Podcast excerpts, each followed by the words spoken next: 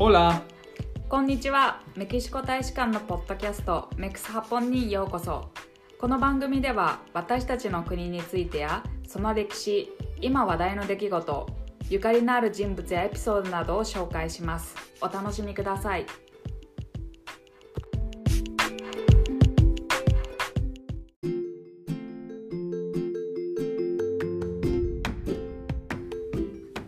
震に伴う災害による犠牲者は教育によって減らすことができる。自然災害から身を守るためその地域に合ったやり方で災害への備えを学ぶ防災教育が日本やメキシコでも進められています。今回は京都大学防災研究所巨大災害研究センター助教の中野源太先生にお話を伺いました。神戸出身の中野先生は阪神・淡路大震災の教訓を後世に伝えていこうと防災教育や地域防災を広める研究をされています。JICA の青年海外協力隊に防災分野で参加されたご経験もあり NPO 職員として東日本大震災の被災地での子どもの居場所づくり支援にも従事されました。2016年からはメキシコ・ゲレロ州シワタネホで津波防災教育を開始されこれまでにも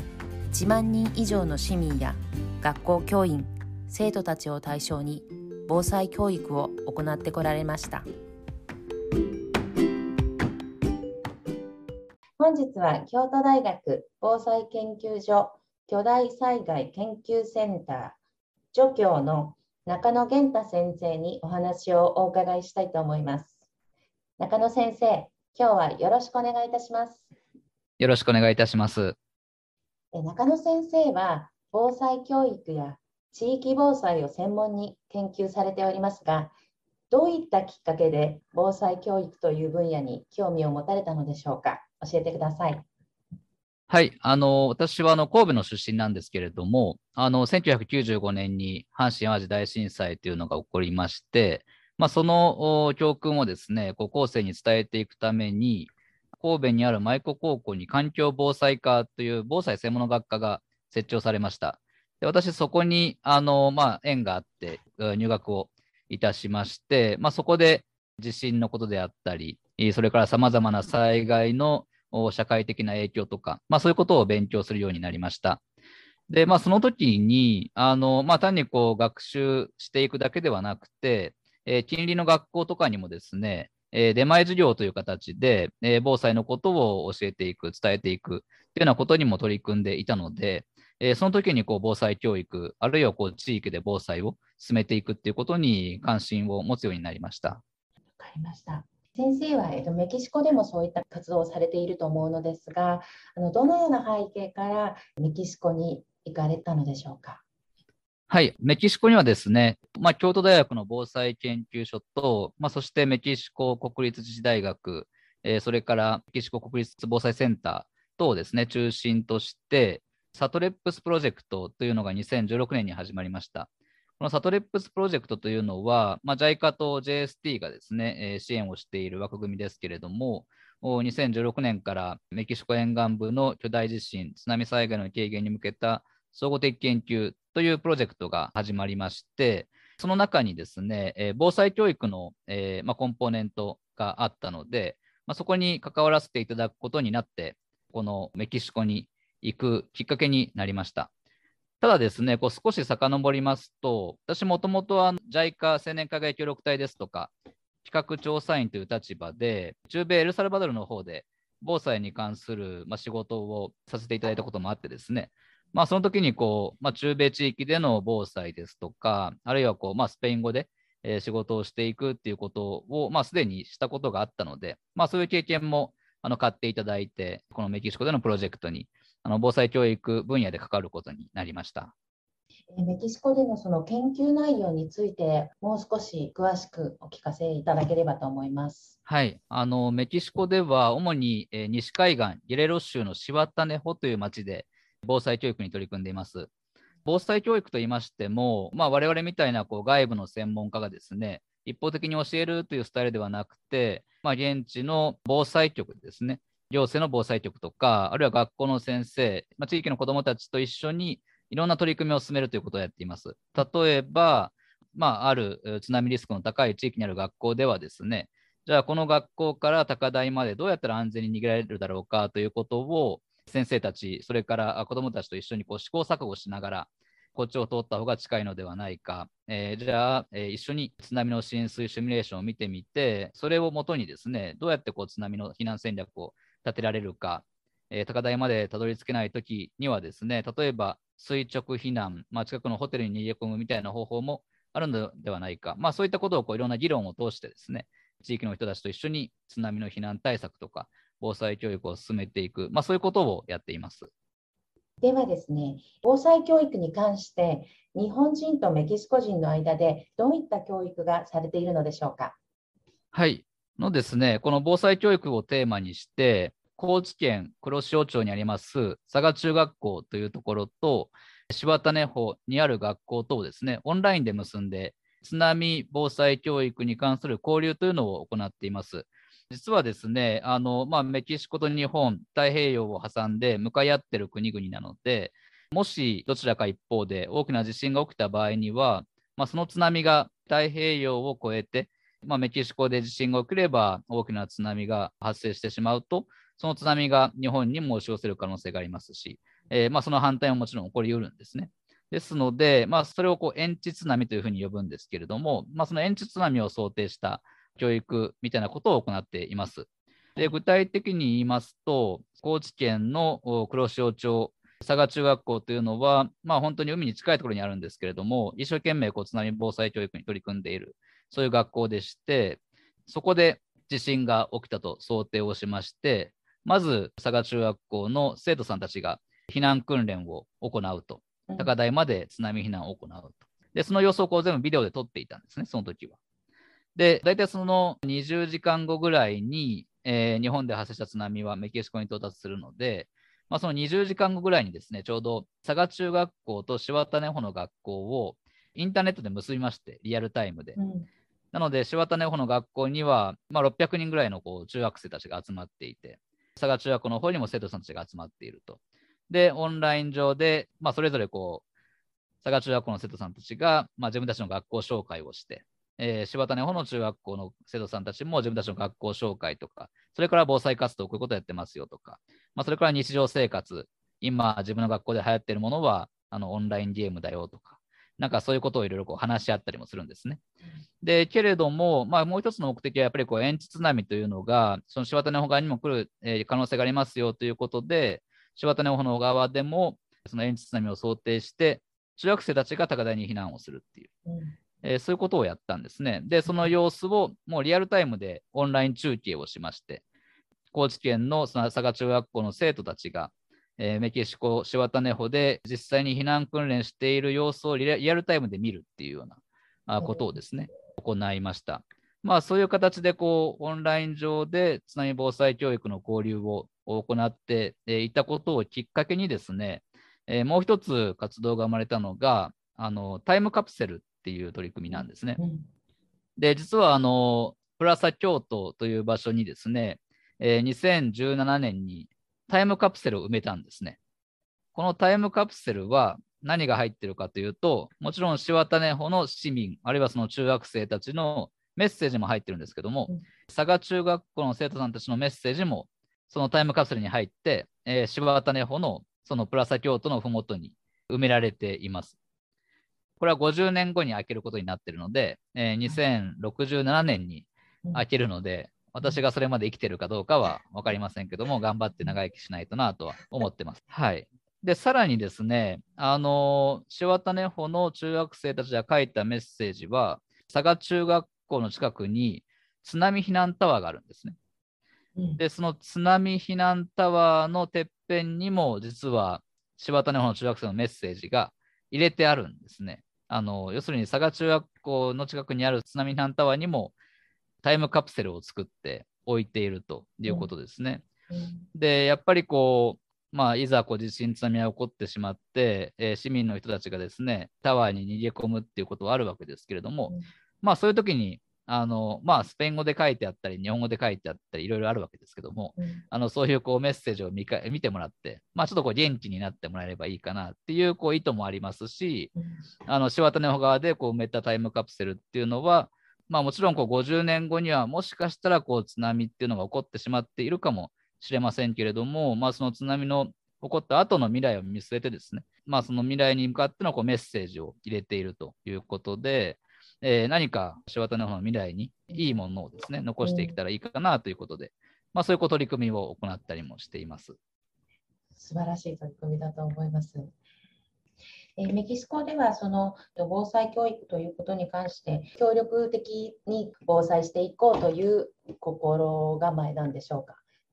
あのですね、そのシワタネホという町は、あのまあ、比較的新しい町なんですね。まあ、その町の歴史自体がもう100年ぐらいしかないですし、まあ、さらに言えば人口が増加したのは観光投資が始まった1960年代頃から急激に人口が増えています。でほとんどの方はどちらかというとこ山の方からですねいらっしゃった方が多いので、うん、あのシュワートネホに住まれていても津波のリスクがあるなんていうのは、まあ、もちろん過去に体験したこともないですし全く思っていなかったそういう方たちが多かったんですね。なので、こう初めにこう津波っていう話題を出すと、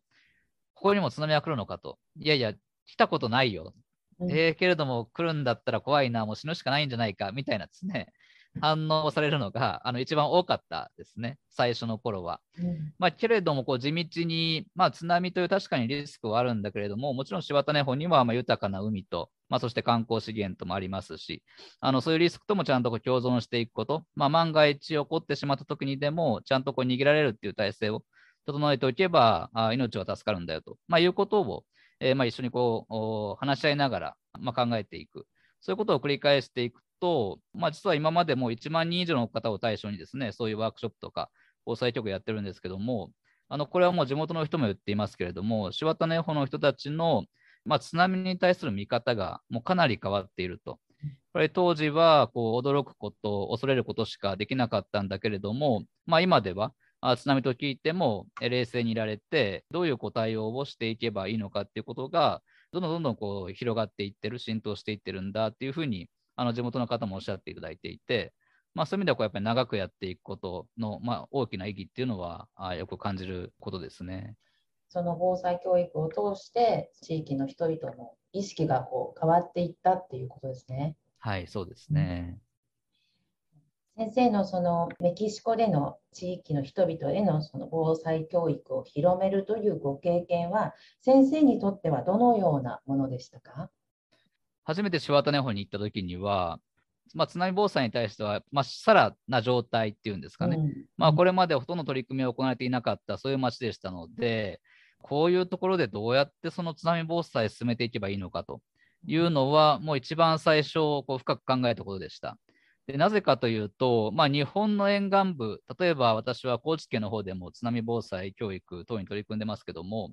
もうそこに何百年と住んでる人たちがいるわけで、そうすると、もう過去の津波体験をもちろん知っている。まあ、自分のじいちゃんばあちゃんからも過去の津波の話を聞いたことがある。そういうこう素地がある中で防災教育を進めていけるのが高知県とか日本の沿岸部なんですけども、先ほども申し上げた通り、え柴田根穂というのは比較的新しい町で、まあ、そういう素地が全くなかったと。だからまあそういうところで、まあ、やはり理想的には津波に対して恐れを抱かされる抱かせるのではなくて、まあ、しっかりとこうポジティブな意味で、えー、津波リスクと、まあ、向き合ってですね、津波リスクということもしっかり理解しながら、けれども、えー、柴田根穂での日常生活もしっかり維持しながら、まあ、それをこうどうやって両立させていくのかっていうことを、まあ、非常にこうあの当時最初は悩まされていました。まあ、ですので、まあ、そこは非常に、まあ、慎重にあの防災局の人とも話し合いを持ちながら、えー、そして学校とかに通ってですね、先生たちとこうどこまで言ってもまあ大丈夫なのだろうかとかですね、まあ、子どもたちは驚かないのだろうかとかですね、まあ、そういうこともこう話し合いながらですね、防災教育のまあプログラムを組み立てていったっていうこともありましたので、その体験はあの私はこう、まあ、今までいろんなところで防災教育をさせてもらってますけども、これ初めてでしたね。では先生のそのメキシコの滞在中にご経験された印象的な出来事やエピソードなどがありましたら教えてください。はい。これもシワタネホの話になるんですけども、はい、シワタネホという町にはプラサ京都という場所があるんですね。これはあのもう初めてシワタネホに行った時に、まあ、シワタネホの町の中心部に鳥居ですよね。あの日本の神社にあるあの鳥居が立っていたと。で、なんでこんなところにまあ、全く日本ともゆかりのなさそうなところに鳥居が立っているんだろうということを、まあ、とても驚かされたんですね。はい、で、この鳥居、なんでできたんだろうかということを、実はこう2016年初めて行った時から、私ずっとこう調べていたんですね。で、最初はこう地元の新聞記者等にも聞きましたし、あるいは役所の人たちにもいろいろ聞いたりしてきましたし、地域の人たちにも聞いてきました。で、最初に言われていたのは、実はシタネホと京都市はですね、姉妹都市だったんだみたいなことを、まあ、皆さんがおっしゃるんですよ。で、あ、そうなのかと思って、私もこう京都市とかに問い合わせたんですね。柴種保市と姉妹都市だったんですかって聞くと、そんな事実はありませんと、いうようなことをこう言われると。あれ、じゃあなんでこう柴種保にこう鳥居があるんだろうっていうことをまたこう疑問に思って、そういう事実はないんだよってことを柴種保の人にも伝えて、そうすると、地元の新聞記者がですね、あの、多分新聞記者魂に火がついたんでしょうね。あの、もっともっとこう調べるようになって、柴谷保市役所の古い倉庫にまで行って、いろんなですね、まあ、昔の証拠を集め始めたということがありました。で、最終的に分かったのは、あの、まあ、プラサ京都という場所、まさにこう鳥居が立っているそのまあ理由なんですけれども、まあ、東アジア地域からの観光促進を願ってですね、1979年にあの建設されたということが分かりました。で、さらに、姉妹都市とは関係なかったんですけれども、あの当時の日本大使ですね、えー、在メキシコ日本大使館の日本大使、それから当時の大統領ですね、ホセ・ロペス・ポルティージョ大統領等もですね、出席をして落成式が行われているということも分かったんですね。なので、あなるほど、確かにこう日本とはそういう意味ではゆかりのある地域だったんだなということをあの改めてこう考えさせられた、まあ、そういう場所でした。鳥居があるというのは気にはなりますもんね。えー、そうですね。はい。なるほど。面白いです。ではですね、現在先生が行われている研究プロジェクトの状況と、また今後の展望などをお聞かせください。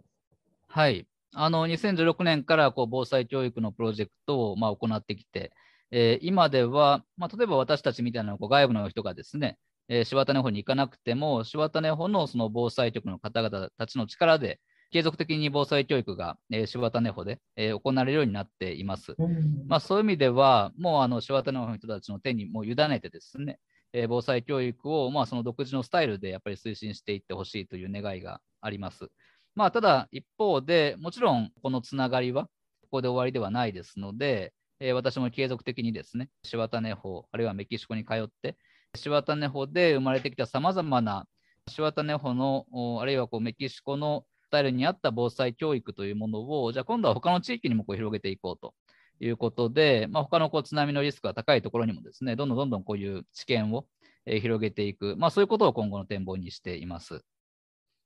そういった防災教育が広まっていくことで、皆さんがその意識を高めて、自分の命を自分で守ることができるっていうふうになっていくのは素晴らしいことだと思います。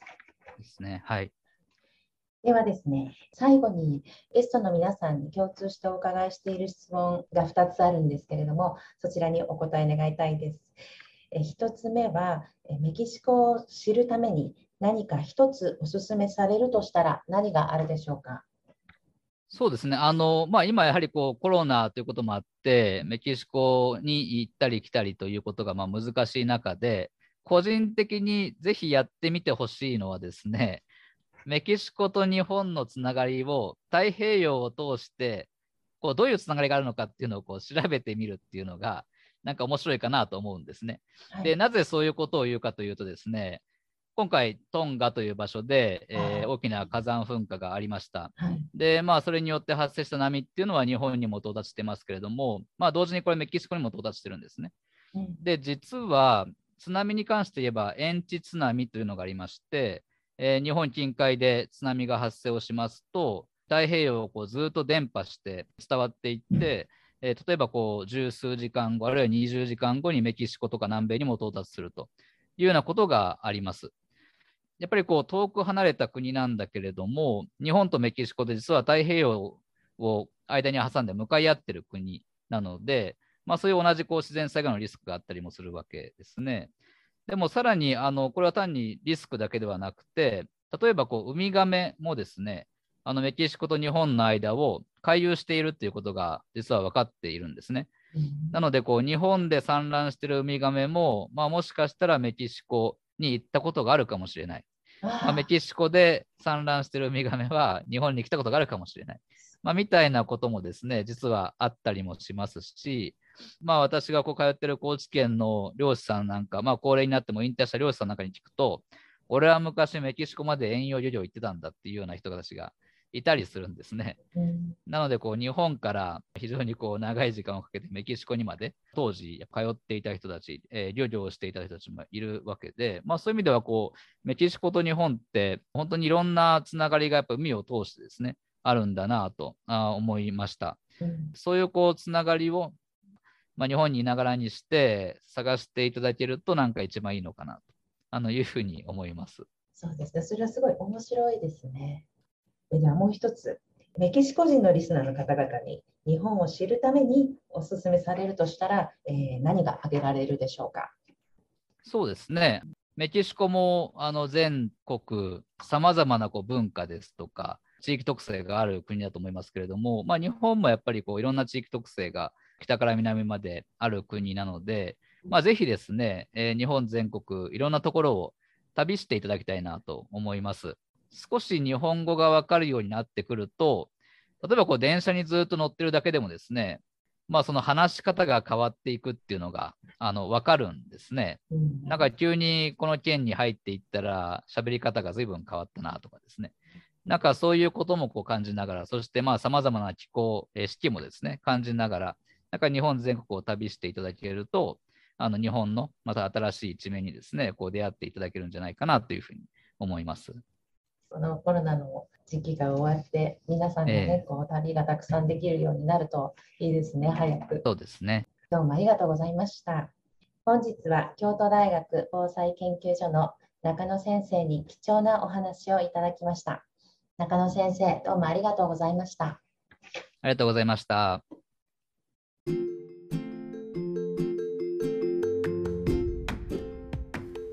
この番組をお聞きの皆様、長い時間お付き合いくださりありがとうございます。今後もメキシコと日本の関係というテーマで、スペイン語と日本語で幅広く取り上げていく予定です。この番組を気に入っていただけましたら、メキシコと日本の友好に興味がありそうなお友達やご家族にもぜひシェアしてください。コメント、ご質問、アドバイスなども受け付けておりますので、メキシコ大使館のメールアドレス